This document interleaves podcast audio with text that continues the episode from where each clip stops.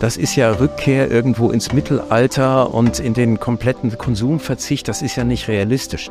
Weder das eine noch das andere äh, ist erstrebenswert, aber es gibt eine Kombination, die mit sehr, sehr großem Ressourcen- und Klimaschutz zurechtkommt bei einer Lebensqualität, die nicht unbedingt schlechter sein muss als die, die wir jetzt erleben. Gewinne Zukunft. Der Podcast, der dich dabei unterstützt, dein Unternehmen erfolgreich klimakompatibel zu gestalten. Hier lernst du direkt von den Menschen, die die Nachhaltigkeitstransformation als Pioniere entscheidend vorantreiben. Mein Name ist Zackers und ich freue mich, dich mit an Bord zu haben. Was freue ich mich auf die Folge heute? Das wird mal wieder ein richtiges Fest, eine Masterclass in Sachen erfolgreiches, nachhaltiges Unternehmertum und gleichzeitig Kreislaufwirtschaft. Der Mensch, den ich heute zu Gast habe, durfte 2000 sein Familienunternehmen übernehmen, Werner und Merz. Dazu gehören Marken, die wir alle kennen, wie zum Beispiel Frosch, Erdal, Emsal, also gut bekannte Marken. Damals war das Unternehmen und vor allem manche der Marken schon im Biosegment positioniert, nachhaltig aufgestellt, aber hatte ursprünglich, wie er selber sagt, noch so ein Wollsocken-Image. Das heißt, sie kamen ursprünglich so wirklich aus den, den Ökoaktivisten-Kundensegment sozusagen. Und jetzt hat er was extrem Faszinierendes geschafft.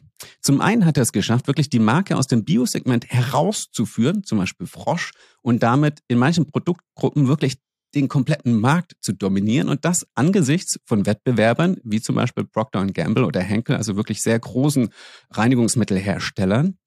Gleichzeitig hat er es aber auch geschafft, die Marke in sich noch nachhaltiger aufzustellen. Das wirklich Faszinierende ist ja, dass er es geschafft hat, den Umsatz zu verdoppeln und gleichzeitig den Impact auf die Ökosysteme signifikant zu verringern. Mit welcher Strategie hat er das geschafft? Warum ist Kreislaufwirtschaft dabei so relevant? Und wieso sind noch nicht längst alle anderen Wettbewerber auf seinen Zug aufgesprungen, haben ihn kopiert? Denn er geht das ganze Open Innovation an und er ist ja dabei extrem wirtschaftlich erfolgreich. Ich hoffe, wir finden heute Antworten. Sein Name ist Reinhard Schneider, ist der geschäftsführende Gesellschafter von Werner und Merz. Herzlich willkommen, Reinhard. Hallo Zack, es freut mich sehr dabei zu sein. Reinhard, was du geschafft hast, du hast die Top Brand, die Most Trusted Brand in Bezug auf Nachhaltigkeit äh, geschaffen in den letzten jetzt mittlerweile 22 Jahren. Wir werden wahnsinnig viel über deine Arbeit und natürlich auch über dein Unternehmen sprechen. Vorab eine ganz kurze persönliche Frage. Wie sieht der persönliche Fußabdruck von Reinhard aus. Wie fährst du zur Arbeit? Fliegst du überhaupt noch in den Urlaub in ferne Länder? Welche Entscheidung hast du für dich persönlich getroffen, privat? Ja, auch zu der Frage äh, gibt es einen Weg, den äh, manche Fundamentalisten vielleicht noch nicht als konsequent genug bezeichnen könnten, aber es ist ein, ein Weg, der aus meiner Sicht durchaus mehrheitsfähig sein kann. Und dafür kann es sein, dass das sogar in Summe am meisten Einsparungen bringt, wenn es von vielen anderen auch als zumutbar gesehen wird. Das heißt, ich fahre jeden Morgen mit meinem ähm, Elektrosmart zur Arbeit und äh, das mache ich schon seitdem äh, diese Smarts mit elektrischem Antrieb äh, angeboten werden, äh, sogar als Prototyp, also schon deutlich über zehn Jahre. Würde auch das nicht mehr eintauschen wollen gegen irgendwas anderes.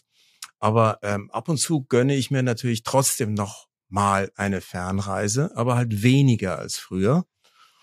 Und ansonsten alles das, was ähm, relativ leicht erreichbar ist an Emissionsreduzierung, äh, das äh, nehme ich auch in Anspruch. Also wir haben natürlich äh, Solarthermie auf dem Dach, wir haben Photovoltaik äh, äh, auch privat, wir haben eine Wärmepumpe mit Geothermie und äh, nutzen das soweit es geht, wohl wissend, dass wir da noch nicht perfekt sind in allen Details.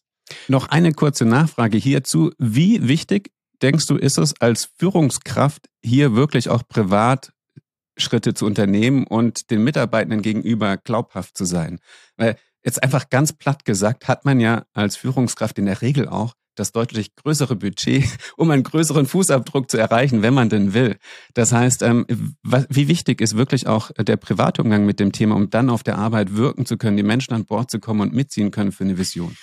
Ich will jetzt nicht generell Erwachsene mit Kindern vergleichen, aber äh, als Vorstellungshilfe kann es trotzdem ganz okay sein, sich diese private Situation vorzustellen, wie gut die Einflussnahme auf die eigenen Kinder wäre, ohne jegliche Vorbildwirkung. weil die Kinder eher beobachten, als einfach nur dem Wortlaut stur zu gehorchen. Und äh, in etwas abgeschwächter Form trifft das natürlich auf jede menschliche Kommunikation zu, dass man immer auch wahrnimmt, lebt er das oder sagt er das nur. Das heißt, ohne Vorbildfunktion geht's sowieso nicht. Es ist aber nicht notwendig, dass innerhalb dieser Vorbildfunktion man wirklich ein Asketentum, ein Verzicht geprägtes, ähm, dann auf die Spitze treibt, weil man dann nicht mehr als relevant, als übernehmenswert dann betrachtet wird, sondern wenn man innerhalb der jeweiligen Bezugsgruppe, in der man verortet wird oder zu verorten ist, sich vorbildlich verhält, und zwar deutlich vorbildlich, dann reicht das. Das heißt, man muss nicht auf alles verzichten, aber man muss schon schauen, dass man äh, umweltdienlicher und ressourcenschonender in seinem eigenen Verhalten und zwar spürbar auch erscheint und nicht nur erscheint, sondern es wirklich lebt. Ich finde, das ähm, resoniert mit, äh, was Katharina van Bronswijk in äh, der vorletzten Folge gesagt hat, also eine Klimapsychologin, die meinte, dass man neue soziale Normen etablieren muss. Und ich finde schon als Führungskraft und äh, dann sogar noch als Inhaber mit dem Elektrosmart jeden Tag auf den Parkplatz zu fahren und das schon wahrscheinlich dann vor über zehn Jahren, ich finde, das ist schon eine neue soziale Norm. Normalerweise steht da der 7er BMW vielleicht elektrifiziert, aber ich glaube, das sendet eine Message, die sichtbar für jeden ist, wo Mitarbeiter wahrscheinlich jeden Tag dran vorbeilaufen. Insofern ähm, finde ich das schon ähm, extrem spannend und großartig zu hören. Bevor wir noch tiefer mit Reinhard in die Materie eintauchen, zwei kleine Hinweise in eigener Sache. Abonniert gerne Gewinne Zukunft in eurer Podcast-App, denn je mehr Abos, umso mehr Gewinne Zukunft. Und daher freue ich mich auch enorm, dass IBM mich auf meiner Mission schon seit Folge 4 unterstützt als Werbepartner. Und daher gibt es jetzt in unter 60 Sekunden einen Einblick in ein IBM Sustainability Offering. Zwei Milliarden Menschen leben bereits in Ländern mit Wasserknappheit. Ein Zustand, der sich bei steigenden Bevölkerungszahlen einerseits und natürlich klimawandelbedingt zunehmenden Extremwetterereignissen eher noch verschärfen wird. Und genau hier setzt die neue Kohorte des IBM Sustainability Accelerators an. Der Accelerator unterstützt grundsätzlich Projekte von gemeinnützigen oder auch staatlichen Organisationen, die gerade für die MAPA, also die Most Effective People and Areas, einen nachhaltigen Effekt erzielen. Über zwei Jahre lang werden hier jeweils fünf Projekte intensiv pro bono begleitet und bekommen zum Beispiel Zugang zu IBM-Technologien wie der Hybrid Cloud, KI oder jetzt auch neuestens den Foundation-Modellen die diesen gigantischen Datenschatz der NASA für Nachhaltigkeitsprojekte Open Source zugänglich machen. Welche Projekte zum Beispiel in den bisherigen Kohorten zum Thema nachhaltige Landwirtschaft oder saubere Energie unterstützt wurden und wer sich jetzt aktuell, während der Podcast rauskommt, noch für die neue Kohorte zum Thema sauberes Wasser bewerben kann, das erfahrt ihr direkt von Sustainability Specialist Ramon Di Canio auf LinkedIn oder über die Links in den Show Notes. Ja, es geht oft darum, äh, welche Form von Verzicht dauerhaft als schmerzliche Entbehrung wahrgenommen werden äh, muss oder, oder wird und äh, ob es auch ohne Verzicht geht, entweder indem man eine gewisse Form der Bescheidung äh, ähm, gar nicht als, als Verlust an Lebensqualität letztlich empfindet und äh, das vielleicht sogar mit, mit Stolz und, und äh, Genugtuung und Freude machen kann. Ähm, und da, wo Verzicht auch gar nicht notwendig ist, ihn nicht einfach einzufordern, zu sagen, das ist quasi der Schlüssel und äh, der Eingang zur glaubwürdigen Nachhaltigkeit, nur wenn man wirklich so ein mönchshaftes Leben führt, wenn das gar nicht notwendig ist, dort, wo wirklich gute Kreislaufwirtschaft machbar ist. Und das aufzuzeigen, äh, sehe ich auch als Beitrag gegen das Gegeneinander ausspielen, was häufig zu sehen ist zwischen den Wirtschaftsvertretern, die sagen, ja, mein Gott, jetzt lasst uns doch mal in Ruhe Arbeitsplätze sichern und überhaupt den Steuerhaushalt aufrechterhalten und Wertschöpfung betreiben, weil das, was ihr wollt, ihr äh, äh, Ökologievertreter, das ist ja Rückkehr irgendwo ins Mittelalter und in den kompletten Konsumverzicht, das ist ja nicht realistisch. Weder das eine noch das andere äh, ist erstrebenswert, aber es gibt eine Kombination, die mit sehr, sehr großem Ressourcen- und Klimaschutz zurechtkommt, bei einer Lebensqualität, die nicht unbedingt schlechter sein muss als die, die wir jetzt erleben.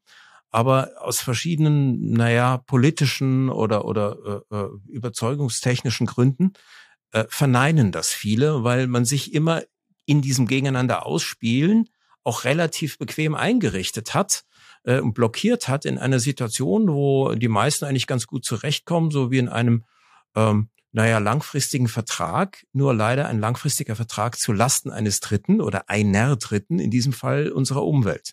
Du hast ein Buch geschrieben, das heißt Die Ablenkungsfalle. Während wir die Folge aufzeichnen, ist es ungefähr rausgekommen. Extrem faszinierend, perfektes Timing, weil tatsächlich auch während wir sprechen eben ist der neueste Bericht äh, der IPCC herausgekommen und ich sag mal, das wichtigste Statement ist, wir haben ein Jahrzehnt verpasst denn äh, wir haben zwar viele Ankündigungen rausgehauen, aber de facto haben wir nur sehr wenig praktisch auf die Straße gebracht.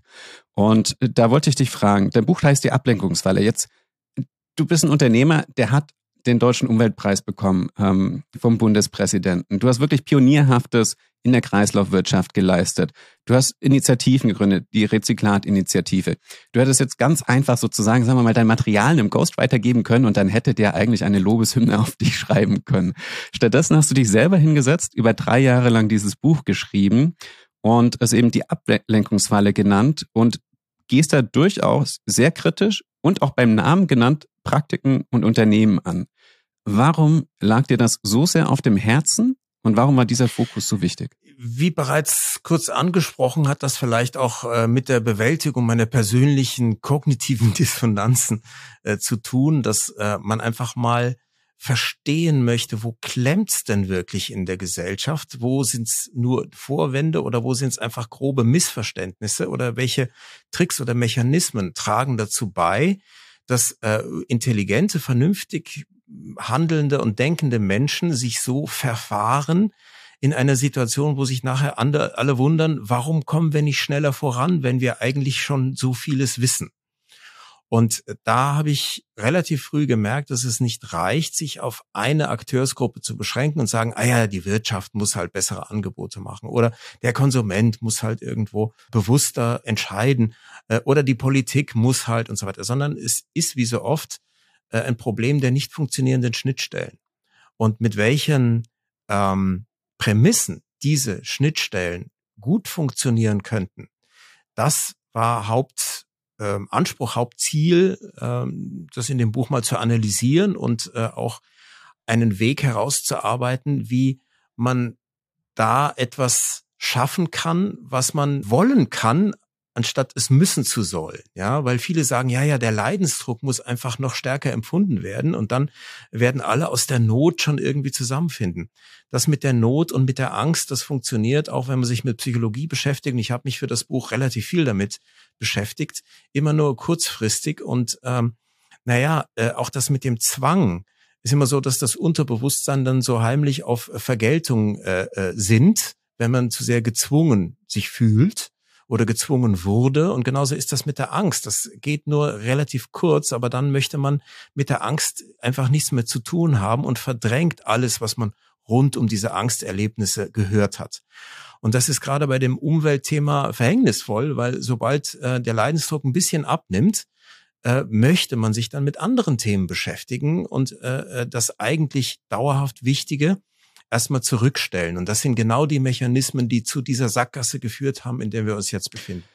Lass uns da sehr konkret werden und reintauchen, ähm, wie wir uns tatsächlich ablenken oder wie teilweise auch Unternehmen äh, von der Misere ablenken. Du bist, du stellst Reinigungsmittel her, dein Unternehmen stellt Reinigungsmittel her, unter anderem ähm, die Reinigungsmittel sind in Plastikverpackungen verpackt. Was waren für dich in den letzten 22 Jahren so die größten Herausforderungen, um hier wirklich den Impact auf die Ökologie signifikant zu senken? Also wo in der Reinigungsbranche und dann damit einhergehen automatisch auch in der Verpackungsbranche sozusagen sind die größten Probleme und welche Hebel hast du gefunden? Okay, da könnte ich jetzt ungefähr fünfeinhalb Stunden referieren. Ich versuche es in, in unter fünf Minuten. Ich, genau, ich würde sagen, ich gebe zwei Stichworte. Ich glaube, das eine sind die Tenside und das andere ist ja, natürlich das Plastik. Nein, es ging natürlich darum, die Kreislaufwirtschaft äh, äh, zu perfektionieren, wenn es halt darum geht, Verzicht zu vermeiden. Ja, Verzicht, der dann heißt, einfach gar nicht putzen, was im Übrigen äh, der Umwelt nicht dienlich wäre, weil Putzen dient ja zur Werterhaltung von wesentlich ressourcenintensiveren anderen Dingen, die man sonst neu kaufen muss, wenn sie nicht gepflegt bleiben. Deswegen macht Putzen Sinn, aber das Putzen selber soll halt, wenn es geht, ressourcenschonend und klimaschonend passieren.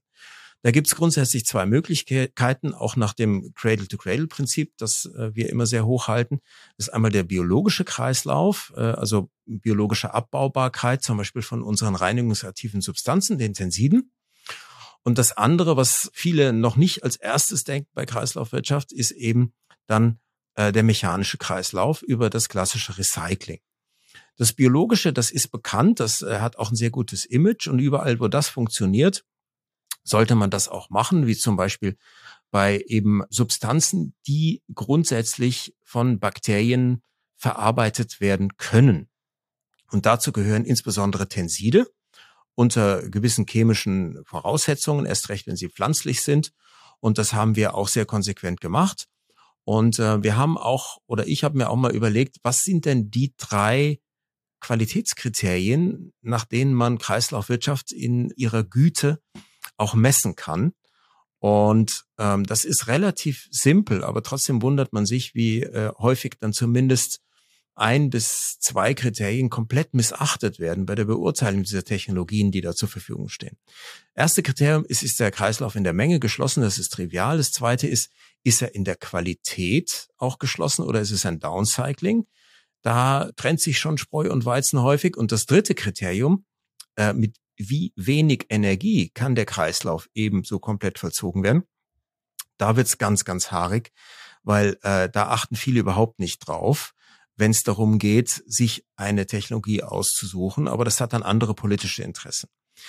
Naja, auf jeden Fall bei den Tensiden haben wir äh, gesagt, dass wir gerade auch für dieses dritte Kriterium, was bei der biologischen Kreislaufführung ein bisschen anders interpretiert werden muss, nicht mit Minimum an Energie, aber mit Minimum an negativen externen Effekten für Dritte, dass wir gesagt haben, wir wollen nicht nur pflanzlich sein in unseren Rezepturen, sondern wir wollen auch möglichst weg von den Pflanzen, die Probleme in anderen Regionen verursachen, wie zum Beispiel tropische Monokulturen, dort wo eigentlich Urwald CO2 binden sollte. Das heißt, möglichst weg von dem sehr populären Palmöl, hin zu europäischen Ölpflanzen, aus denen dann über verschiedene chemische Prozesse Tenside hergestellt werden können. Das haben wir sehr konsequent gemacht, weitergehender als äh, alle anderen im Markt, haben da auch Gott sei Dank viele äh, Fachanerkennungen gewinnen dürfen dafür. Und dann äh, habe ich mir auch die Gedanken gemacht, ja gut, ist das der Job oder gibt sonst noch was? Und natürlich, ähm, zu der Zeit waren wir eine der ersten, die gesagt haben, ja, die Verpackung ist selbstverständlich Teil des Produkts und nicht nur Transporthilfe. Das heißt, Reinigungsmittel normal, äh, quasi jetzt ganz klassisch irgendwie chemische Substanzen drinne, die dann im Wasser landen, extrem schlecht für die Umwelt sind, wenn sie dort dann wieder in den Umweltkreislauf gelangen. Das heißt, teilweise durch natürliche Substanzen ersetzt. Dann haben wir aber plötzlich Palmöl drinne. Das heißt, irgendwo im Amazonas zum Beispiel wird der Regenwald gerodet. Es werden Monokulturplantagen aufgebaut. Das Palmöl wird dann wiederum mit einem Frachter nach Europa geschifft und hier auch sehr energieintensiv dann wieder aufbereitet zum Reinigungsmittel. Da habt ihr quasi das abgekürzt, weil ihr Ressourcen aus Europa beziehen könnt, wofür nicht, also mehrere positive Effekte, Effekte sozusagen. Ähm, genau. Es wird kein Regenwald abgeholzt, plus die Lieferkette ist signifikant kürzer. Genau. Also konventionelle Reinigungsprodukte werden aus äh, petrochemischen Derivaten mhm. hergestellt, also äh, ursprünglich aus Rohöl, mit allem, was halt an äh, negativen Effekten dazugehört. Das wird dann umgeformt äh, äh zu den waschaktiven Substanzen und äh, im schlimmsten Fall äh, landet das dann im Abwasser und äh, kann nur bedingt in den Kläranlagen mhm. überhaupt wieder aufbereitet werden und belastet dort die Natur. Bei den biologischen Rohstoffen ist es halt so, dass äh, das Erdöl im Boden bleiben kann, äh, da wo es keinen Schaden anrichtet. Äh, man nimmt europäische Ölpflanzen und zwar nicht in Konkurrenz zur Nahrungsmittelproduktion, sondern gerade die Qualitäten, die von der äh, Nahrungsherstellung übrig bleiben, also quasi Abfallprodukte der Nahrungsmittel Herstellung, weil das reicht von der Qualität für die chemische Weiterverarbeitung. Äh, insbesondere Raps wird dort genommen, übrigens eine Pflanze, die auch zur Wiederanreichung von Stickstoff in äh, zu sehr ausgebeuteten äh, Böden auf natürliche Weise gern mal angepflanzt wird, wenn äh, der Boden saniert werden muss. Äh, und dann wächst dieser Raps in den ersten Jahren in einer so spärlichen Qualität, dass er nicht für die Ernährungsrapsölproduktion tauglich ist, aber für die chemische Weiterverarbeitung. Und wir nutzen das äh, machen daraus unsere Tenside, die dann vollständig biologisch abbaubar sind. Also multiple positive Effekte im Nachhaltigkeitssinne. Genauso. Und auch nur möglich, weil ihr hier wirklich auch, glaube ich, sehr viel Forschungsarbeit investiert habt. Das war jetzt nicht so, dass das schon Usus war und es wurde nicht verwendet, sondern ihr musstet da wirklich als Unternehmen auch äh, forschend reingehen und euch das erarbeiten sehr viel Forschung, sehr viel Kooperationen, auch mit äh, Grundlagenforschungsinstituten. Wir arbeiten sehr stark mit den Fraunhofer Instituten zusammen, die auch gelernt haben, dass wenn sie sich auf eine Kooperation mit einem Mittelständler einlassen, dass sie viel schneller Feedback bekommen über die Marktumsetzbarkeit ihrer Grundlagenforschungsergebnisse, als wenn sie jetzt mit so einem riesen Großkonzern mhm. äh, Koloss ein Projekt starten. Und deswegen sind wir da sehr aktiv in diesen Kooperationen und haben daraus auch sehr viel eigenes Know-how abgeleitet. Wir machen kurz einen mentalen Marker und merken uns das, weil forschungsintensiv heißt natürlich auch kostenintensiv und nachher sprechen wir über eure Strategie und warum das dann auch aufgegangen ist, dass ähm, auch die Konsumenten das honorieren und ähm, ihr damit wirklich auch Segmente erobern konnten. Aber das zweite wichtige Thema, nämlich Plastik. Ihr seid Weltmeister bezüglich der Menge an recycelten Plastik und vor allem auch haushaltsnahen Plastik. Wie seid ihr dazu gekommen, das werden wir jetzt in den nächsten Minuten besprechen, weil ihr seid da, sagen wir mal, eben, du hast es gesagt, ihr seid ein Mittelspendler. Ich glaube, ihr habt ähm, die recycelten Flaschen, das waren knapp 400 Millionen Flaschen, die ihr in den Markt gebracht habt, aus 100% recycelten, nein? 700. 700. Okay, Update. Mittlerweile sind das 700 Millionen Flaschen aus 100% recyceltem Material. Damit seid ihr Weltmeister.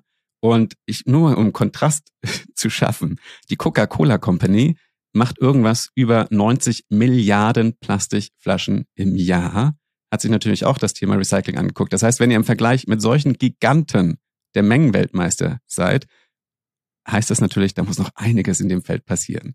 Das nur kurz als Teaser. Aber lass uns eins eintauchen. Warum war das das zweite große wichtige Thema für dich? Wenn man die Verpackung als äh, untrennbaren Bestandteil des eigenen Produktes wahrnimmt, und Gott sei Dank wird das heutzutage ja auch von vielen so gesehen, dann äh, fällt relativ schnell auf, dass der Emissionsimpact der Verpackung häufig größer ist als der von dem eigentlichen Produktinhalt.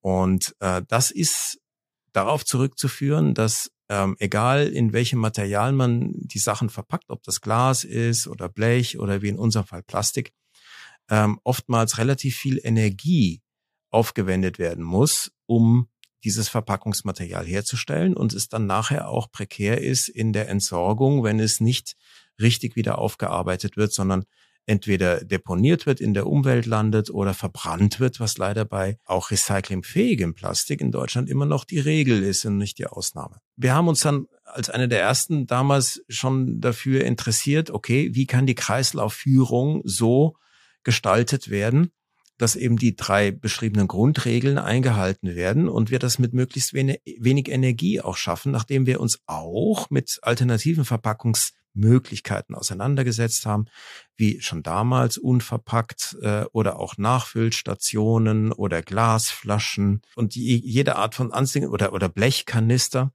Und wir konnten alle alternativen Verpackungsarten als umweltnachteilig ganz klar ausschließen, und zwar nach ähm, Überlegungen auch der Ökobilanzierung. Wir haben da viele Ökobilanzen auch gemacht dazu, weil zumindest in unserer Warengruppe äh, es keinen Sinn machen will, Glasflaschen zu nehmen, die äh, nicht nur ein hohes Transportgewicht haben, sondern eben auch bei glitschigem Füllgut, ja, also zum Spüli zum Beispiel, wenn man das dann verwendet und die flutscht einem aus der Hand und mhm. zerbricht auf dem Boden und dann hat man die, die Scherben im Spüli drin äh, zur Entsorgung, äh, ist es nicht nur vom Handling nachteilig, sondern äh, Glas ist auch für die Ökologie nachteilig, wenn Mehrweg zu lange Transportwege braucht und wie übrigens in ganz Europa und auch in Deutschland Mehrweg von Putzmitteln, also nicht Food, logistisch komplett zu trennen ist von Mehrweg Food, weil das aus hygienetechnischen Maßnahmen in Europa so vorgeschrieben ist und Gesetz ist. Deswegen haben wir gesagt, okay, also wenn wir bei Plastik bleiben, weil Plastik, auch wenn viele das intuitiv anders sehen würden, noch eines der idealen Kreislauf Materialien unserer Zeit sein kann, wenn man richtig damit umgeht. Warum? Weil der Schmelzpunkt von Plastik bei der Neuformung ja deutlich geringer ist als von allen Alternativmaterialien wie Glas oder Blech oder was auch immer. Und dann geht es eigentlich nur noch um den Aufwand der ähm, Sammlung, der Sortierung und der Säuberung dann im Recyclingprozess. Und wie man das hinkriegen kann, da haben wir sehr, sehr ja. intensiv dran gearbeitet und haben jetzt bei den vier gängigsten Kunststoffmaterialien der Verpackungsindustrie überhaupt weltweit eine weitgehend geschlossene Kreislaufführung mit wenig Energie umsetzen können, technisch. Und die große Frage ist, wie weit das wirtschaftlich überhaupt attraktiv sein kann. Aber das hängt nicht nur von der Technologie ab, sondern auch von den Rahmenbedingungen. Wenn ich da kurz einfach nochmal äh, auch die Skalen ähm, hervorholen darf, damit man sich das richtig vorstellen kann. Du hast es vorhin kurz geteasert. Ich habe versucht, die neuesten Zahlen zu finden. Leider gibt es nicht so viel ganz aktuelle. Viele beziehen sich auf 2016 aus irgendeinem Grund. Aber knapp werden 20 Prozent verbrannt, 50 Prozent werden verbuddelt, 20 Prozent verschwindet einfach irgendwo. Da weiß niemand, wo es landet und dann findet man es im Meer wieder. Und selbst von den 15 Prozent, die eingesammelt werden zum Recycling, landen wiederum 40 Prozent dann auf der Halde im Meer oder äh, werden verbrannt. Also das heißt, äh, du hast es vorhin kurz gesagt, ein riesiges Potenzial an Rohstoff, das ja eigentlich da draußen unterwegs ist, das auch einen Wert hat. Ich glaube, in Deutschland allein, schreibst du im Buch, 16 Milliarden ist der Wert an Plastik, das wir verwenden könnten. Aber wir verwenden nur zwei Milliarden davon, um es wieder in den Kreislauf zurückzuführen. Deutschland ist ja ein rohstoffarmes Land. Aber äh, wir produzieren eigentlich unseren eigenen Rohstoff. Also normalerweise sollte das Know-how sein, ja, wenn man es jetzt nicht irgendwie zu früh vernachlässigt und die Umsetzung in fremden Ländern überlässt. Äh, und das andere sind tatsächlich unsere Sekundärrohstoffe, äh, Wertstoffe, die ursprünglich Müll genannt wurden, aber die wir als hochqualitative Ressource der Zukunft nutzen können, wenn man weiß, wie man sich anstellt dabei. So, jetzt hatte ich dich natürlich unterbrochen und äh, da glorreicherweise dabei auch dann selbst den roten Faden verloren. Kein Problem. Aber, Aber, wir waren dabei stehen geblieben. Zum Thema Plastikrecycling, genau. wie, wie es klappt, ja. Weil ähm, äh, wir haben dann mal geschaut, ähm, welche Art von Kreislaufführung für Plastik gibt es denn? Und da gibt's ja verschiedene Wege wiederum. Ja, die einen meinen, naja, es gibt das sogenannte chemische Recycling, manche nennen es auch Pyrolyse. Äh, das hat ja den enormen Charme, dass man sagen würde, okay, äh, selbst wenn man da äh, Stoffe und, und, und Zusatzstoffe in Plastik hat, die normalerweise das Recycling erschweren, wie typischerweise Farbstoffe, der Pyrolyse ist das nicht so wichtig, die stört sich nicht dran. Bei den hohen Temperaturen kann das alles irgendwie zersetzt werden. Und dann kommt man auch mit den Problemstoffen äh, ganz gut zurecht. Das Problem an der Pyrolyse selbst ist halt nur, dass die Ökobilanzierer sich einig sind, dass das energetisch eher eine Unterart der Verbrennung ist, anstatt eine Unterart des Recyclings, weil man bei jedem äh, thermochemischen Prozess äh, unter sehr hohen Temperaturen, was die Definition für Pyrolyse ist, halt äh, sehr viel Energie reinstecken muss, um diese chemische Zersetzung, chemische Spaltung der Grundbausteine wieder in Monomere oder nachher in äh, äh, neues Pyrolyseöl äh, nicht abkürzen kann mit Energieeinsparung, sondern an den heißen Temperaturen gibt es keinen Weg vorbei. Es gibt zwar andere Methoden, die noch mehr Chemie einsetzen, aber das ist dann oftmals auch eine petrochemische Chemie, die in der Entsorgung wieder große Probleme bereitet.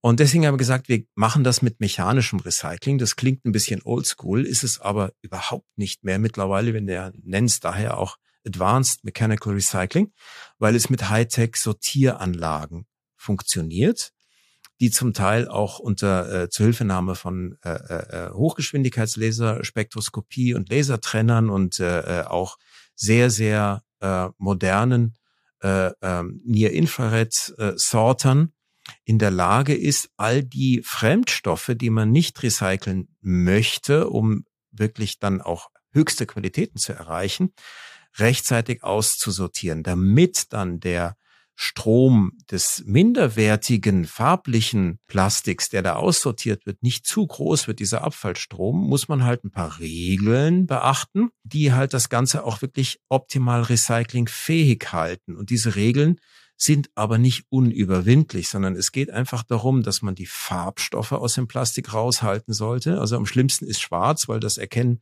noch nicht mal die Sorter mit wenigen Ausnahmen. Und ähm, das Plastik einzufärben, das muss man auch nicht, weil zum Beispiel dieses äh, glasklare PET, äh, wenn man da möchte, dass ein Produkt richtig schön farbbunt äh, daherkommt und, und attraktiv aussieht, kann man ja den Inhalt äh, ökologisch unbedenklich mit Lebensmittelfarbstoff einfärben, so wie wir es auch machen. Ist biologisch komplett abbaubar. Dann sieht's auch farbenprächtig aus, aber das Plastik selber sollte nicht pigmentiert werden, weil das ist schlecht fürs Recycling. Und dann geht es darum, dass man keine Verbundstoffe ähm, äh, kreiert, also verschiedene Arten von Plastik, die untrennbar miteinander verklebt sind. Das ist gerade für Nachfüllbeutel und Flexibles ein Riesenthema. Das geht aber, haben wir ja auch unter Beweis gestellt. Und last but not least, auch bei den Additiven sollte man schauen, dass man keine äh, Scavenger oder Barriereschichten dann hineingibt in das Plastik, wie zum Beispiel Orangensaftflaschen, die eine äh, UV-Barriere haben, äh, äh, die dann halt recyclingfeindlich ist. Und selbst da gibt's mittlerweile große Fortschritte, dass auch diese Barrieren weggelassen werden. Und wenn man das macht, kann man mit einem Minimum an Energie ganz viel Plastik nahezu ohne Qualitätsverlust im Kreislauf halten, immer und immer wieder. Das heißt, ihr habt wirklich mehrere Ebenen bearbeitet. Ihr habt selbst eure eigenen Plastikprodukte so äh, produziert oder so zusammengebaut, in meinen Laienworten jetzt, ähm, dass sie wirklich maximal recyclingfähig sind und vor allem recyclingfähig und nicht downcyclingfähig. Also da wird dann nicht ein Blumentopf draus, sondern im besten Fall wieder eine gleichwertige Plastikflasche. Dann habt ihr, seid ihr auch, auch die Inhaltsstoffe drinnen, das haben wir schon besprochen, die Reinigungsmittel sind auch schon nachhaltig. Und dann habt ihr aber auch wirklich den Recyclingprozess in sich äh, neu aufgearbeitet. Und da habt ihr auch die Rezyklatinitiative für gegründet mit Partnern, ich glaube, wie Rewe, mit Remondes, mit ähm, einer Tochterfirma von PET ähm, und habt wirklich einen komplett neuen Prozess aufgebaut, der euch auch erlaubt, was glaube ich sehr selten ist, viel Plastik aus dem gelben Sack zu recyceln. Richtig, ja. Äh, mhm. Es ist klar, dass all diese Aufbereitungsschritte äh, man nicht als Mittelständler alleine lösen kann, muss man auch gar mhm. nicht glücklicherweise, sondern es gibt ja Kooperationen. Und da wir äh, relativ geübt sind in Kooperationen, haben wir da eine Gruppe von äh, Willigen äh, finden können, die auch bereit sind, ähm, neue Technologien zu nutzen, um zum Beispiel die letzten Sortierschritte, die noch eine Herausforderung war, dann erfolgreich zu bewältigen. Und dann geht es ja immer darum, das hoch zu skalieren, damit über die entsprechenden Durchflussmengen dann auch die Stückkosten gesenkt werden können. Das ist ja so Binsenweisheit aus der BWL. Und ähm, da gibt's natürlich nochmal ganz andere Hürden, weil man dann merkt, dass viele große Marktteilnehmer, auch wenn wir dieses Know-how über Open Innovation bereitstellen, erstmal zurückhaltend sind, äh, aus dem sehr, sehr einfachen Grund, dass immer gesagt wird, ja, Moment einmal, wenn das alles so fantastisch funktioniert von der Qualität, warum hat's denn bisher dann noch nicht jeder gemacht? wenn man dann sagt, naja, wenn es nur wenige machen, ist es wegen der fehlenden Skalierung erstmal ein wenig teurer, als das, was bisher gemacht wurde, nämlich Virgin Plastik, ja, einfach dann am Ende wieder in Müllheizkraftwerken zu CO2 zu verbrennen. Und dann haben wir gesagt, ja, aber wenn ihr mitmacht, ja, und wir bieten euch die Technologie an über Open Innovation, dann können wir diese Skalierungsschwelle überwinden. Und dann war bei allen, und ich war bei allen Wettbewerbern, die Antwort sinngemäß gleich ruft uns wieder an, wenn ihr soweit seid. Finden wir spannend, dass das von der Qualität und von der Technologie geht. Aber solange es jetzt noch nicht billiger ist, behalten wir das gerne im Auge, beobachten es aus der Ferne und wenn ihr dann genügend äh, Mittäter habt, dass es billiger wird, dann ruft uns wieder an. Sag, ja Leute, also das ist Henne-Ei-Problematik. Äh, mhm. Äh, wollt ihr nicht zu den Pionieren gehören?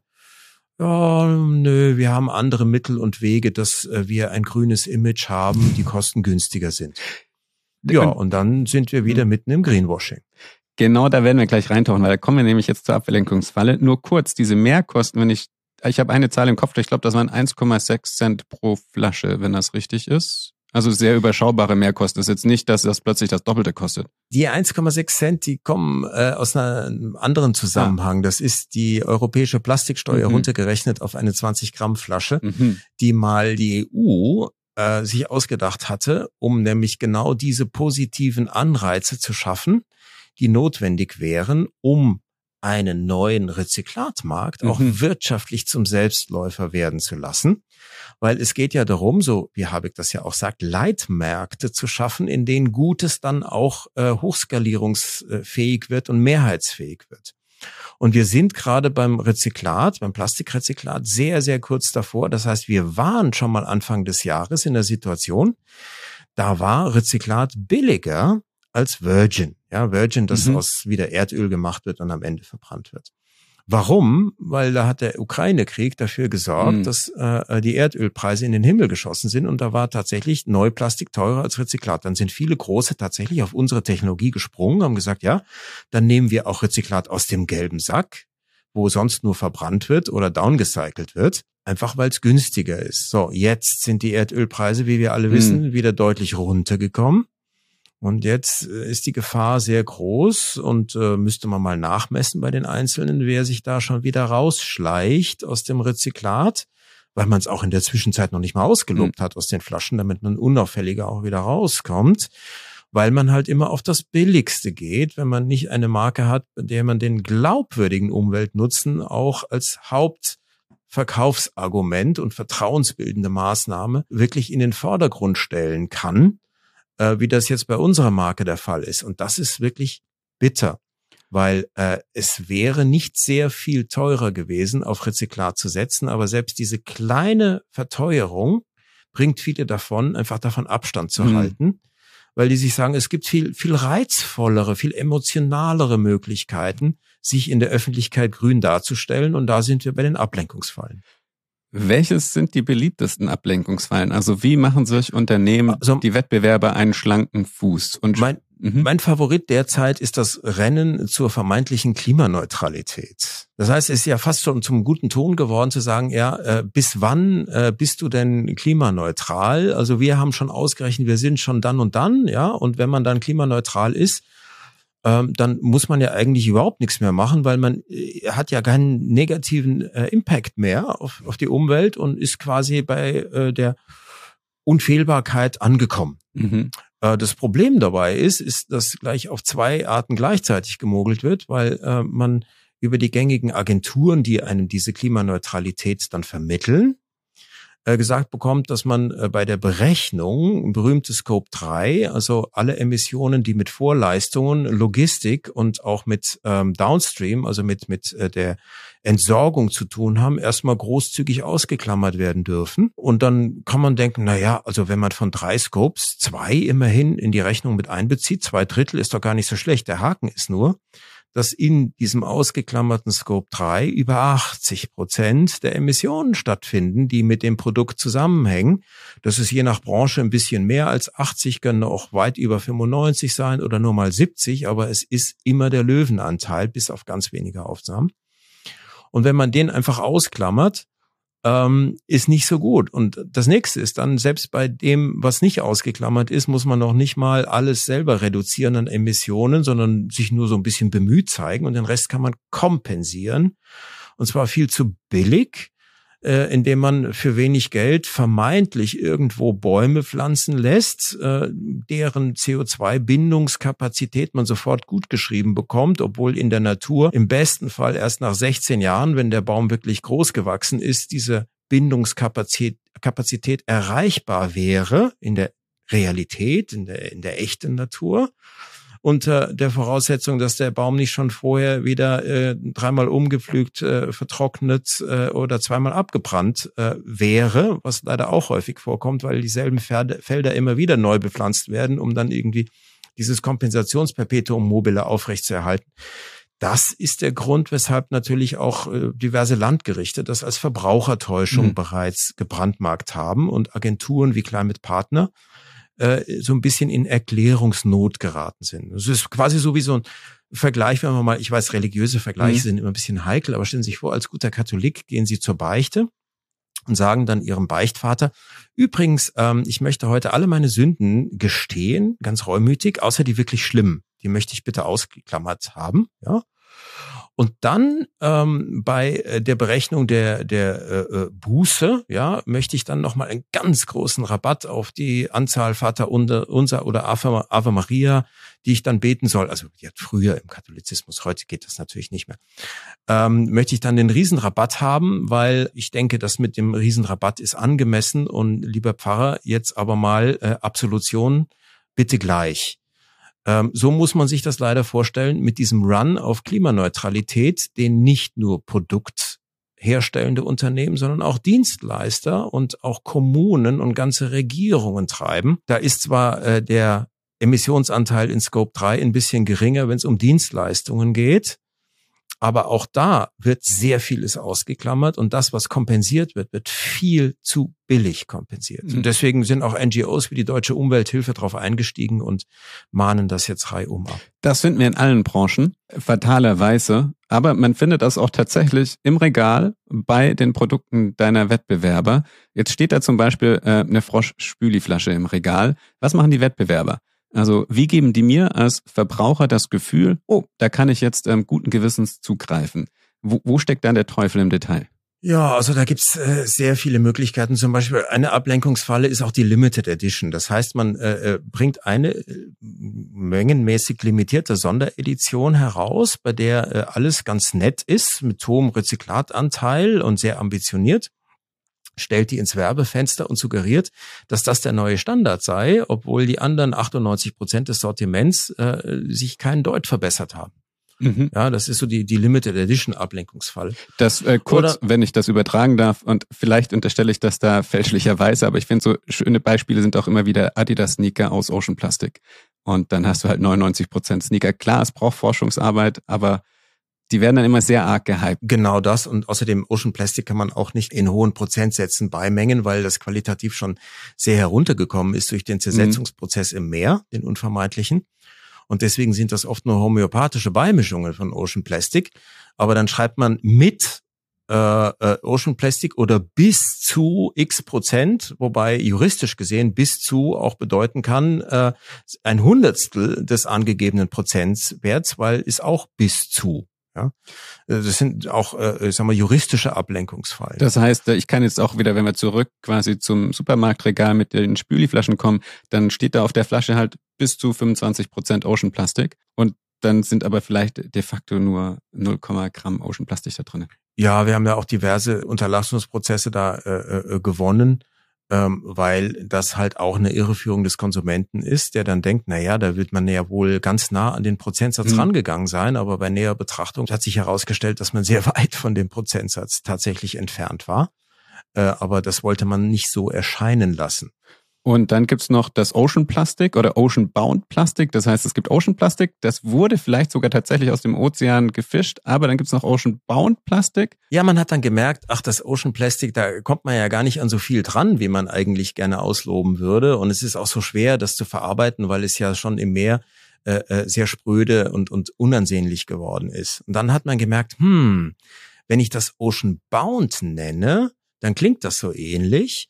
Und in der Definition von Ocean Bound ist besagt, dass alles Plastik, was man in der Nähe, also in einem Umkreis von nicht mehr als 50 Meilen zur Ozeanküste oder anderen Wasserwegen oder Seen gesammelt hat, man als Ocean Bound ja deklarieren kann. Ja, also so Ocean mit, mit Meeresbezug so im weiteren Sinn. Das würde heißen, dass selbst wenn ich in Genf irgendwo eine Flasche PET irgendwie rumstehen lasse und die eingesammelt wird, dann kann ich sagen, die ist auch oceanbound, weil die, glaube ich, nicht äh, weiter als 80 Kilometer, also 50 Meilen vom Mittelmeer entfernt ist.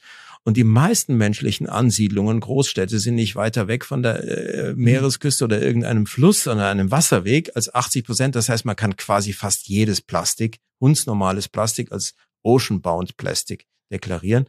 Ist in den USA mal eine Zeit lang sehr beliebt gewesen. Ist reines Greenwashing. Und dann gibt es wirklich noch so Feinheiten, habe ich herausgefunden in einem Buch wie Post-Industrial Rezyklat und Post-Consumer Rezyklat. Also das oh, heißt, ja, das Rezyklat ist, auch, also ist noch nicht mal Rezyklat. Dschungel an. Es gibt gutes und schlechtes Rezyklat. Ablenkungsfall. Also es gibt sogar Firmen, die haben das äh, Post-Industrial äh, äh, äh, Recyclate, weil sich rumgesprochen hat, dass das nicht so das wirklich aus der Natur zurückgeholt äh, äh, geholte ist, sondern eben die Eigenabfälle der Industrie, die sowieso immer anfallen bei der Flaschenherstellung, erst recht bei Polyethylenflaschen, die hatte man früher auch immer gleich eingeschmolzen weil das einfach wirtschaftlich äh, äh, das Sinnvolle ist. Äh, die wollte man dann als Post-Industrial Recyclate auch als normales Rezyklat ausloben, so nach dem Motto, ja, wir haben verstanden, wir wollen Kreislaufwirtschaft. Wobei die echte Kreislaufwirtschaft, die sorgt ja dafür, dass das Material vom Konsumenten und aus der Natur wieder zurückkommt und nicht einfach nur Kurzschlüsse in der Produktion geschlossen. Weil ich kann im Prinzip jeden, jeden beliebigen Eigenabfallsanteil einstellen bei mir in der Produktion. Wenn ich sage, jede zweite Flasche ist Ausschuss und die schmelzt sich wieder ein, schwupps, habe ich 50 Prozent PIR-Anteil, ohne auch nur ein Gramm aus der Natur zurückgeholt zu haben. Und weil das ein bisschen schlecht klingt, gab es Firmen, die haben sogar das umbenannt, nämlich aus PIR für Post-Industrial Recyclate, PCR, wie das gute Post-Consumer Recyclate, was das eigentliche Recycling ausmacht. Nur die sagen, nee, bei uns steht PCR nicht für Post-Consumer Recyclate, sondern Pre-Consumer Recyclate weil es vorher schon zurückgeführt wurde, weil es eigentlich doch die Eigenabfälle der Industrie sind. Also es gibt da unglaubliche Schummelsachen. Haben wir auch schon Prozesse gewonnen vor den Landgerichten äh, wegen Irreführung. Ähm, das ist schon ein bisschen hanebüchend. All das wird gemacht, solange es geglaubt wird vom Konsumenten und solange es wirklich richtig billig ist für die Hersteller. Ich muss ehrlich sein, ich habe geschaut, was steht bei mir daheim auf der in der Spüle. Und jetzt kommt die Story, ne? Ich, ich dachte, ich greife zu was so froschähnlichem Produkt. Ähm, ich glaube, du kennst die bestimmt Love Nature, wahrscheinlich ein Lieblingswettbewerber von dir, weil da drauf stand, ich glaube 100% recycelt und 93% natürliche Produkte. Dann jetzt nach deinem Buch habe ich mir überlegt, ja, wahrscheinlich 93% sind vielleicht einfach Wasser, daher natürliches Produkt. und wer weiß, wo das 100% recycelte Plastik herkommt, weil wie du sagst, vielleicht kommt es einfach aus der gleichen Anlage wie das neue Virgin Plastik. Naja, also mittlerweile ist es Gott sei Dank so, dass äh, ähm, man sehr angreifbar ist, wenn man das ja. äh, Post-Industrial verarbeitet, weil äh, auch unter anderem mit den Prozessen, die wir geführt haben, klar ist, dass das eindeutig Konsumententäuschung wäre, das mhm. zu nehmen. Das heißt, man muss dann immer neue Tricks sich ausdenken. Dazu gehören zum Beispiel auch Abfüllstationen, weil das Thema unverpackt ja in aller Munde mhm. ist und das klingt auch so so rein und unschuldig, was es ja auch möglicherweise ist für die Warengruppen, bei denen das naturwissenschaftlich auch Sinn macht, wie zum Beispiel trockenes Schüttgut, mhm. wie Müsli oder Nüsse. Mhm. Warum nur trockenes Schüttgut? Das hat etwas mit der Ausbreitung von Keimen zu tun. Wenn sich Keime auf einer mhm. Oberfläche ausbreiten müssen, wie zum Beispiel Müsliflocken oder Nüssen, können sie doch je nachdem, wie viel Nahrung sie da finden und gute Lebensbedingungen, nicht beliebig schnell, weil irgendwann so eine Keimsättigung stattfindet und dann wachsen die nicht so schnell weiter, weil die einfach sich gegenseitig im Wege stehen, da an der Trennlinie äh, zum, zum neu zu besiedelnden Fläche auf der Müsliflocke. Das Ganze ist komplett anders in einer Flüssigkeit, wo man die dritte Dimension zur Verfügung hat als Keim in einer Suppe. Da kann man exponentiell wachsen, ohne dass gleich eine Keimsättigung hm. stattfindet. Deswegen breiten sich Keime in Flüssigkeiten sehr, sehr viel schneller aus. Daher hat auch jede Zapfanlage in jeder Kneipe, jede Bierzapfanlage einen Mechanismus heutzutage, ist gesetzlich vorgeschrieben, der diesen Hahn, diesen Zapfhahn äh, alle, ne, alle paar, weiß nicht, Stunden oder was oder vielleicht sogar Minuten mal so erhitzt, dass die Verkeimung an der Austrittsöffnung, ja, äh, erstmal wieder sterilisiert wird damit man nicht mit dem Bier einfach zu viel Keime abfüllt, weil alle diese Zapfanlagen haben das Problem, dass da, wo die Luft dran kommt, ja, da tut sich dann so ein Keimknoster äh, bilden. Und wenn man dann das vorverkeimte Waschmittel oder Spülmittel in die mitgebrachte Flasche, die übrigens auch nicht steril ist, abfüllt, dann hat man die Keime schon mit drin. Und dann ist natürlich äh, ist viel schneller der Fall, dass die in ein sehr heftiges exponentielles Wachstum übergehen können, soweit man Rezepturen hat, die biologisch abbaubar mhm. sind, weil sie ja natürlich und umweltfreundlich sein sollen. Mhm. Deswegen müssen die ja bakteriell zersetzbar sein, sonst wären sie nicht biologisch abbaubar. Das heißt, man hat nur zwei Möglichkeiten, dagegen anzukämpfen. Entweder man toleriert, dass äh, man äh, eigentlich äh, neben dem frisch abgezapften Spülmittel in der Nachfüllstation man gleich zig Milliarden Keime mitgenommen hat und das Ding, äh, das Produkt dann innerhalb weniger Tage komplett verkeimen kann. Erst recht, wenn es ein bisschen warm gelagert wird, wird dann trüb und irgendwann schnittfest, kann man dann Flasche aufschneiden, das versuchen als Putzstein zu verwenden, riecht aber nicht mehr sehr lecker. Oder man macht das, was die meisten dieser Hersteller machen. Man steckt halt heimlich oder mehr oder weniger heimlich wieder Konservierungsstoffe mhm. in die Rezeptur hinein, um diese Vorverkeimung dann wieder zu neutralisieren. Jetzt muss man aber wissen, dass Konservierungsstoffe, weil es Biozide sind, das unökologischste sind, was man einer Rezeptur antun, antun kann, die eigentlich biologisch abbaubar sein kann. Das heißt, ein klassisches naturwissenschaftliches Dilemma. Weil sowohl äh, der Segen als auch der Fluch der Naturwissenschaften ist es ja, dass sie auch für diejenigen gelten, die von ihnen keine Ahnung haben.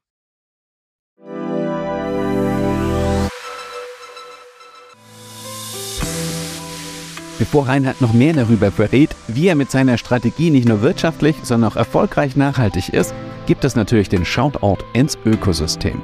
Und da ich persönlich das wirklich ein Vorzeigebeispiel dafür finde, wie man mit Kollaboration und Open Innovation grundsätzlich kreislauffähige Produkte ermöglichen kann, gilt der Shoutout diesmal der Rezyklat-Initiative. Wenn bei euch im Unternehmen das Thema Plastik an irgendeiner Stelle im Produkt eine Rolle spielt, dann kann ich euch nur empfehlen, einen Blick auf die Initiative zu werfen. Wie gesagt, dort sind schon wahnsinnig viele andere Partner mit an Bord und ich bin mir sicher, es könnte auch für euch relevant sein, um zu schauen, wie ihr einfach vom Virgin Plastik wegkommt hin zu wirklich sinnvoll und energiearm recycelten Plastik. Für mich wirklich ein Vorzeigebeispiel, das offen jedem zur Verfügung steht. Es spricht nichts mehr dagegen, es einfach umzusetzen. Die ganzen Infos über den Link in den Show Notes. Und jetzt geht's weiter mit Reinhard. Jetzt klingt das alles sehr aufwendig. Also ihr musstet eure Rezepturen wirklich komplett überdenken, sehr viel Forschung reinstecken. Ihr musstet ein ganzes Netzwerk aufbauen mit anderen Partnern, was das Recycling angeht. Und dann habt ihr quasi noch die Wettbewerber an der Backe, die sich einen schlanken Fuß machen und einfach mit allen möglichen Marketing-Tricks und äh, juristischen Feinheiten ähm, sich trotzdem augenscheinlich nachhaltig im Regal präsentieren. Warum hat es sich trotzdem für euch gelohnt. Ich habe ja eingangs gesagt, also nicht nur hat sich euer Umsatz während deiner Zeit verdoppelt, knapp ungefähr, ähm, ich glaube sogar ein bisschen mehr, ähm, sondern ihr habt ja wirklich in manchen Warengruppen wirklich dominiert ihr den ganzen Markt, nicht nur die, die Ökonische. Also wieso ist diese Strategie aufgegangen? Ja, je mehr auch gerade die Endkunden, also die Konsumenten lernen, auch äh, die offensichtlicheren Ablenkungsfallen und Greenwashing zu entlarven und zu umgehen, desto mehr kann etwas heranwachsen, was ich qualifiziertes Vertrauen nenne, in Abgrenzung zum normalen Vertrauen, das gerne so in die Nähe des der Naivität, des blinden Vertrauens gesetzt wird. Qualifiziertes Vertrauen ist eins, das abgesichert ist durch positive Erfahrungen der Einhaltung von Versprechungen und äh, Voraussagen das auch bestätigt ist durch fremde, unabhängige Quellen, egal ob das Blogger, Testinstitute, NGOs sind, die auch mal hinter die Kulissen nicht nur einer Marke, sondern eines Herstellerunternehmens geblickt haben, um dort bestätigen können, dass die Nachhaltigkeit und Kreislaufwirtschaft leben und nicht nur irgendwo in der PR- und Werbeagentur äh, vorgeben als Fassade. Und wenn das gelingt, dann hat man etwas geschafft, was heutzutage eher das knappe Gut der Konsumentenentscheidung ist, nämlich Glaubwürdigkeit. Es gibt ja Statistiken, die aussagen, dass wir derzeit ein Minimum der Glaubwürdigkeit von Marken erleben, was mit ein Grund dafür ist, dass selbst die Leute, die es sich leisten könnten, ein paar Cent mehr auszugeben im Supermarkt, eher zum billigsten greifen, weil wenn man schon über den Tisch gezogen wird, gefühlt, veräppelt wird von all den Ablenkungsfallen und Greenwashing, Schummeleien und Lügen, dann äh, konzentriert man sich auf das einzige Entscheidungskriterium, das man selber sehr, sehr proportional und klar vergleichen kann, nämlich den Preis. So nach dem Motto, dann nehme ich einfach das Billigste, dann ist es okay, wenn die ein bisschen geschummelt haben. Hauptsache, ich muss nicht noch zu viel dafür zahlen. Mhm. Das Problem dabei ist, wenn man immer nur das Billigste kauft, dann können auch nie die Investitionen in die Technologien stattfinden, die wirkliche Kreislaufwirtschaft und Kreislaufführung mhm. bringen. Glaubwürdigkeit in meinen Augen äh, geht ihr das Thema sozusagen mit der Anti-Tesla-Strategie an, würde ich sagen. Äh, also einerseits klar, ihr habt viele Wettbewerber da draußen, die kündigen sehr viel an und liefern wenig, aber durch die Ankündigung versuchen sie sich zumindest temporär ein kleines bisschen Goodwill und einen grünen Anstrich zu verleihen. Tesla wiederum macht teilweise, zumindest teilweise, nachhaltige Sachen, aber verspricht da erstmal 200 Prozent und liefert dann 60 und arbeitet sich dann, während die Produkte im Markt sind, langsam an das Ziel. Ihr macht das eigentlich genau andersrum ihr wollt erst ein wirklich nachhaltiges Produkt und wenn das wirklich eure Vision erfolgreich war, dann erst fangt ihr an zu kommunizieren. Das heißt, ihr liefert erst und kommuniziert dann. Das ist ja eigentlich komplett andersrum, als wahrscheinlich ähm, der Großteil der Wettbewerber macht. Ja, äh, früher nannte man das so ein bisschen Understatement äh, und im Marketing hieß es, war das dann verschrien so nach dem Motto, mein Gott, man man muss ja hier bigger than life und und äh, äh man man muss ja offensiv mhm. und es, es gibt ja so ein, ein, ein Wettstreit über Share mhm. of Voice und man muss da Drama reinbringen und so weiter. Aber das alles hat sich so ein bisschen totgelaufen, wenn einfach ähm, die Glaubwürdigkeit auf der Strecke geblieben ist. Und das ist in der Konsumentenwahrnehmung leider bei vielen Warengruppen und Produkten der Fall. Und wenn man da einen Gegentrend setzen kann, wird das schon wahrgenommen. Das heißt, wie baut man dieses qualifizierte Vertrauen auf? Ja, man macht keine Ankündigungs-PR oder Ankündigungswerbung. Man möchte geloben, bis zum Ende des Jahrzehnts klimaneutral mhm. zu werden oder ich weiß nicht, irgendwie so und so viel Prozent äh, recyclingfähig oder, oder auch Rezyklatanteil, sondern man redet über das, was man jetzt schon messbar auch darstellen kann und verkauft, was man jetzt schon erreicht hat, also Umsetzungs-PR. Und man macht es auch so wissenschaftlich nachvollziehbar, dass die, die hinter die Fassaden gucken wollen, ein konsistentes Bild auch äh, erfahren, egal wie tief sie da rein recherchieren äh, bis hin zu den unabhängigen äh, äh, Gremien, Fachgremien und Wissenschaftlern, die genau erklären, mit welchen Ökobilanzen und welchen Emissionsvorteilen die äh, äh, äh ausgewählten Technologien dann auch arbeiten. Das ist mhm. ein langfristiger Weg, ist auch ein bisschen teurer Weg, aber er kann sich wirtschaftlich sehr wohl rechnen, weil diese Vertrauenswürdigkeit, die daraus erwächst, auch zu einer etwas höheren Zahlungsbereitschaft führt beim Konsumenten. Hm. Und das kann nicht übertrieben werden, gerade in unseren Warengruppen, hm. Waschmittel und Spülmittel ist ja der Klassiker des sogenannten preissensiblen Käuferverhaltens. Aber so 10, 20 Prozent könnten drin liegen, ja, oder naja, ungefähr 10 Prozent. Bei uns sind das meistens so 20 hm. Cent oder 25, 30 Cent, die dann mehr gezahlt werden müssten, die aber auch gezahlt werden, wenn die Leute an das glauben können, was draufsteht. Also ihr habt einen unglaublichen Schatz und das heißt, ihr habt ein über Jahre lang erarbeitetes Vertrauen der Menschen da draußen. Ihr seid top of the mind, wenn es um Nachhaltigkeitsmarken geht. Aber wie habt ihr das geschafft? Weil die Themen, über die wir gerade gesprochen haben, sind extrem komplex. Also wenn es um die Tenside geht, wenn es um das Plastik geht, wenn es um die ganzen Feinheiten geht, dass das jetzt Post-Industrial, Post-Consumer, Pre-Consumer. Also äh, wir haben jetzt schon eine Stunde drüber gesprochen und wir haben nur an der Oberfläche gekratzt. Ja. Also wie habt ihr es geschafft, dass die Menschen eure tatsächlich stattgefundene Arbeit verstanden haben in dieser Millisekundenentscheidung im Supermarkt? Das ist eine, eine äh, auf Neudeutsch Word of Mouth äh, Kommunikation oder, oder Kampagne, die wir gar nicht angezettelt haben, aber die sich automatisch ergibt über die ganzen Multiplikatoren. Das heißt, äh, jeder, der äh, über Bekannte von unserer Marke mal hört, die vielleicht auch jemanden kennen, der mal auf der Homepage geguckt hat, wie äh, die NGOs äh, denn das bewerten, was äh, äh, Testinstitut X oder Y geschrieben hat, mhm. was Influencer oder Blogger dann äh, auch gemeint haben, die das mal genauer angeschaut haben, sich die Datenblätter angeschaut haben, welche äh, Fachpreise man von unabhängigen, hochwertigen Jurys zu welchem Thema gewonnen hat. Irgendwann spricht es sich rum wer gerne schummelt und schon öfter dabei erwischt wurde und wer eigentlich noch nie nennenswert geschummelt hat mhm. oder, oder beziehungsweise überhaupt nicht geschummelt hat, sondern bisher immer alles wahrgemacht hat und es sogar anderen zur Verfügung stellt. Und wenn das dann passiert, dann entsteht Vertrauen. Das dauert ein bisschen, da muss man ein bisschen Geduld haben, aber es funktioniert dann auch über einen längeren Zeitraum und kann sich immer stärker aufbauen. Das heißt, es ist wahrscheinlich gar nicht so einfach. Ich meine, ihr seid das jetzt schon gewohnt, aber ihr müsst ja dann wirklich widerstehen, auch dem einen oder anderen Hype mit aufzuspringen, obwohl die Konsumenten denken, warum macht ihr das nicht? Ocean Plastik, du gehst im Buch auch sehr detailliert drauf ein. Das ist zwar tolles, wenn Startups auf dem Meer Plastik einsammeln, aber dass sie da wortwörtlich nur in der Oberfläche kratzen und auch maximal drei Prozent des Ocean theoretisch erreichen können. Alles andere ist kilometertief im Ozean, aber trotzdem fließen da ja Millionen an Geldern rein. Und das kurzfristig Spektakuläre ist nicht immer das langfristig Glaubwürdige. Mhm. Und äh, ja, man, man muss sich auch mal zurückhalten können, auch mal selbst bescheiden können. Man muss auch zum Beispiel gerne bei der ganzen Sortimentspolitik davon Abstand nehmen, in Warengruppen einzutreten, in denen man einfach keinen echten Umweltvorteil jetzt bieten kann.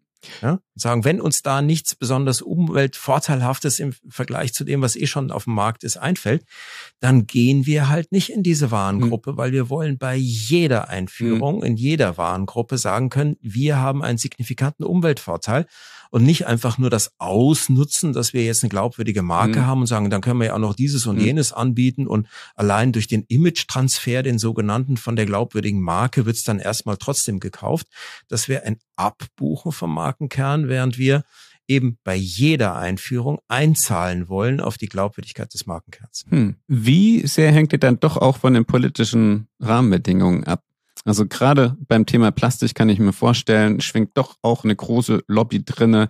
Das ist nicht mein Fachthema. Ich habe nur munkeln hören, die Ölindustrie denkt sich, gut, jetzt kommt das Verbrenner aus, aber wir können noch jede Menge im Virgin Plastic verdienen. Ich nehme mal an, da wogen die Kämpfe sehr hin und her, ähm, welche Regularien erlassen werden, die Entscheidungsprozesse auf EU-Ebene. Also was passiert da und was muss passieren in deinen Augen, dass das Feld wirklich sich in die richtige Richtung bewegt? Ja, auch in dem Buch äh, nimmt das relativ viel Raum ein, äh, welche Kipppunkte denn in dem Zusammenspiel der gesellschaftlichen Akteure überwunden werden können, und zwar in Reichweite, in kurzfristiger Reichweite, um ähm, einzelne Kreislaufwirtschaftszweige und Märkte wirklich in Gang zu bringen. Und ich habe auch im Rahmen der Recherchen gemerkt, dass es anscheinend auch sehr äh, machtvolle Akteure und Kräfte gibt, die dagegen agieren und nicht wollen, dass diese Kipppunkte überwunden werden. Und äh, ein sehr konkretes Beispiel, wo wir uns halt relativ gut auskennen, ist halt dieses Thema Rezyklat versus Virgin. Äh, ganz kurz, die EU hat, und früher war ja die EU jetzt nicht unbedingt als ökologischer äh, äh, Vorreiter oder überhaupt Vorreiter des gesellschaftlichen positiven Wandels bekannt, sondern eher träge. Aber mittlerweile hat sich das ja gedreht. Die EU hat ja eine Plastiksteuer ins Leben gesetzt äh, 2020 und die sollte dann so umgesetzt werden, dass sie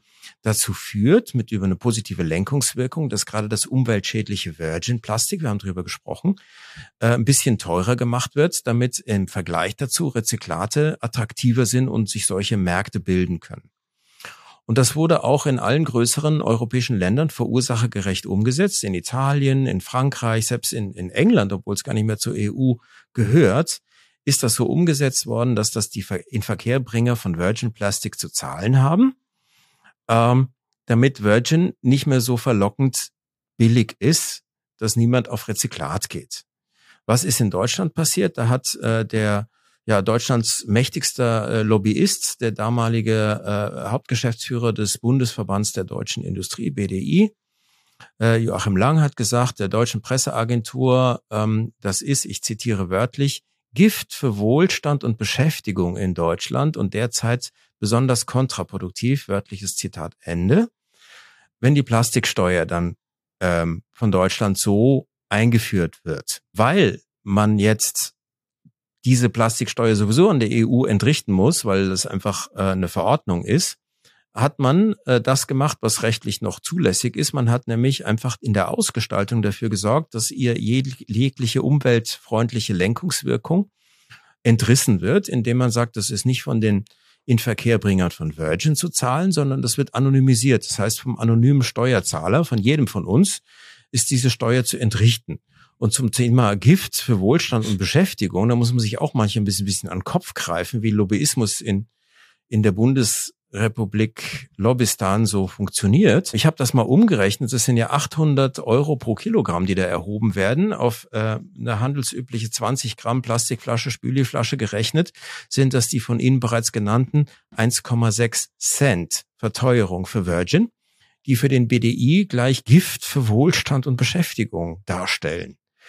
Und mit derlei Äußerungen hat die Lobbykratie es geschafft, dass äh, in der Politik etwas, was sogar im Koalitionsvertrag schon drin steht, nämlich diese verursachergerechte Umlage der Plastiksteuer in Deutschland immer noch nicht gemacht wurde, sondern sie immer noch anonym vom Steuerzahler zu entrichten ist, damit ja das Virgin äh, billiger bleibt als Rezyklat, weil es halt in Deutschland auch eine sehr äh, gut organisierte Virgin-Industrie gibt, ja, gerade bei den Großchemieunternehmen. Und es gibt noch eine zweite Steuer, die ist noch heftiger, von denen wissen die meisten gar nichts.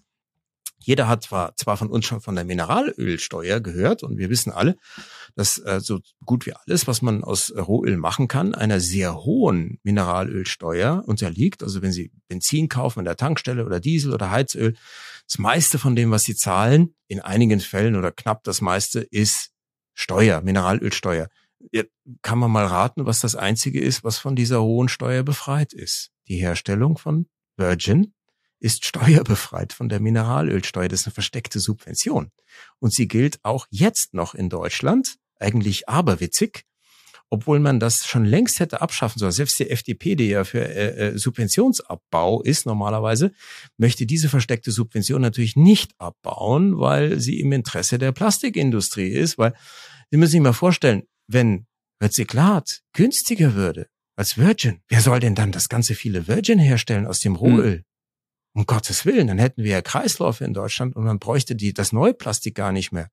Das wäre ja nicht im Interesse dieser Industrie und das mit der Umwelt. Ja, meine Güte, da finden wir schon andere Wege, da irgendwie gut auszuschauen. Tja, und äh, das ist halt auch eine Riesenablenkung. Und deswegen, wir müssen das alles mal offenlegen, was dort auch für Fehlanreize in eklatantem Ausmaße auch jetzt noch momentan wirken, obwohl natürlich all die Parteien sagen, nein, nein, wir kümmern uns für die Umwelt und wir tun, was wir können, tut man nicht. In Deutschland hat die Verschleppung der ökologischen Transformation System und deswegen ist Deutschland in Europa zum Ökologiebremser geworden. Inwieweit denkst du, geht uns da dann auch teilweise Technologieführerschaft verloren, Innovationskraft? Wir verschleppen nicht nur ähm, sinnvolle ökologische Schritte, sondern wir schaden uns langfristig auch damit? Wir schaden uns auch wirtschaftlich, weil das Know-how für die Kreislaufführung sich bezieht auf die Hauptressource, die Deutschland hat. Wir haben ja eingangs besprochen, so viele natürliche Ressourcen sind das gar nicht, aber die Hauptressource ist, sind die Sekundärrohstoffe, also quasi das, was früher Müll war, dass wir das zu hochwertigem Rohstoff wieder gestalten können, bei dem die Konsumenten nicht das Gefühl haben, i, das ist ja eklig, das ist grau, das stinkt. Das sind ja alles Klischees aus der Vergangenheit, die auch von diesen Lobbygruppen zum Teil gepflegt werden, ob man, obwohl das technologisch bei weitem nicht der Stand der Technik ist heutzutage. Und äh, dieses Know-how auch umzusetzen und ein Rollenmodell, ein Vorbild zu schaffen, auch für andere Länder, bei denen man dann sagen kann, ja, natürlich haben die Chinesen noch viel größere Hausaufgaben, aber wir können nicht warten, bis die angefangen haben. Die haben übrigens auch das Plastik nicht erfunden, sondern das waren wir in Westeuropa, die das Plastik erfunden haben. Ich glaube, da waren sogar Deutsche äh, intensiv dran beteiligt. Wir sollten zeigen, wie die Kreislaufführung nicht nur technisch, sondern auch wirtschaftlich zum Durchbruch gelangen kann und dabei das Klima geschont wird, ohne Verzicht an Lebensqualität. Und diese Technologie, dieses Know-how zum Exportschlager zu machen und damit auch Arbeitsplätze eher zu bilden als abzubauen.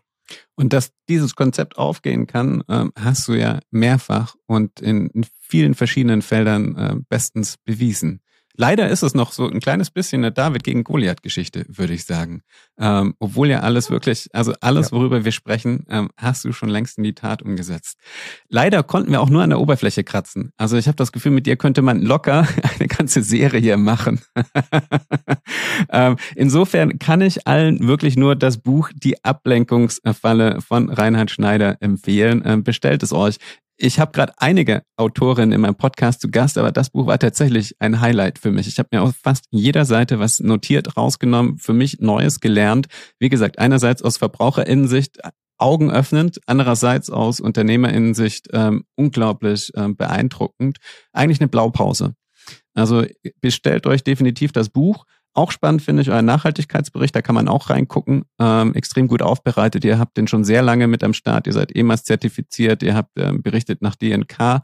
Ähm, also ich glaube, einige gehen gerade ihren Nachhaltigkeitsbericht zum allerersten Mal an. Ich finde, das ist einer, bei dem man sich sehr, sehr viel abschauen kann, ähm, der auch spannend umgesetzt ist. Vielen Dank. Ich danke dir und, und ich freue mich immer, wenn man aufzeigen kann, dass die Kreislaufwirtschaft keine Bedrohung, sondern eine enorme Chance gerade für die Mittelständler in Deutschland darstellt, weil die sind nicht börsengetrieben, äh, weil leider Großkonzerne, die äh, den Börsenkriterien genügen müssen, äh, die haben oft keinen Spielraum, um in Nachhaltigkeit zu investieren, sondern die müssen kurzfristig Geld mhm. machen. Aber Mittelständler haben einen Planungshorizont, der geht äh, über Generationen und da kann man sich auch über Themen mal auseinandersetzen, die sinnstiftend sind.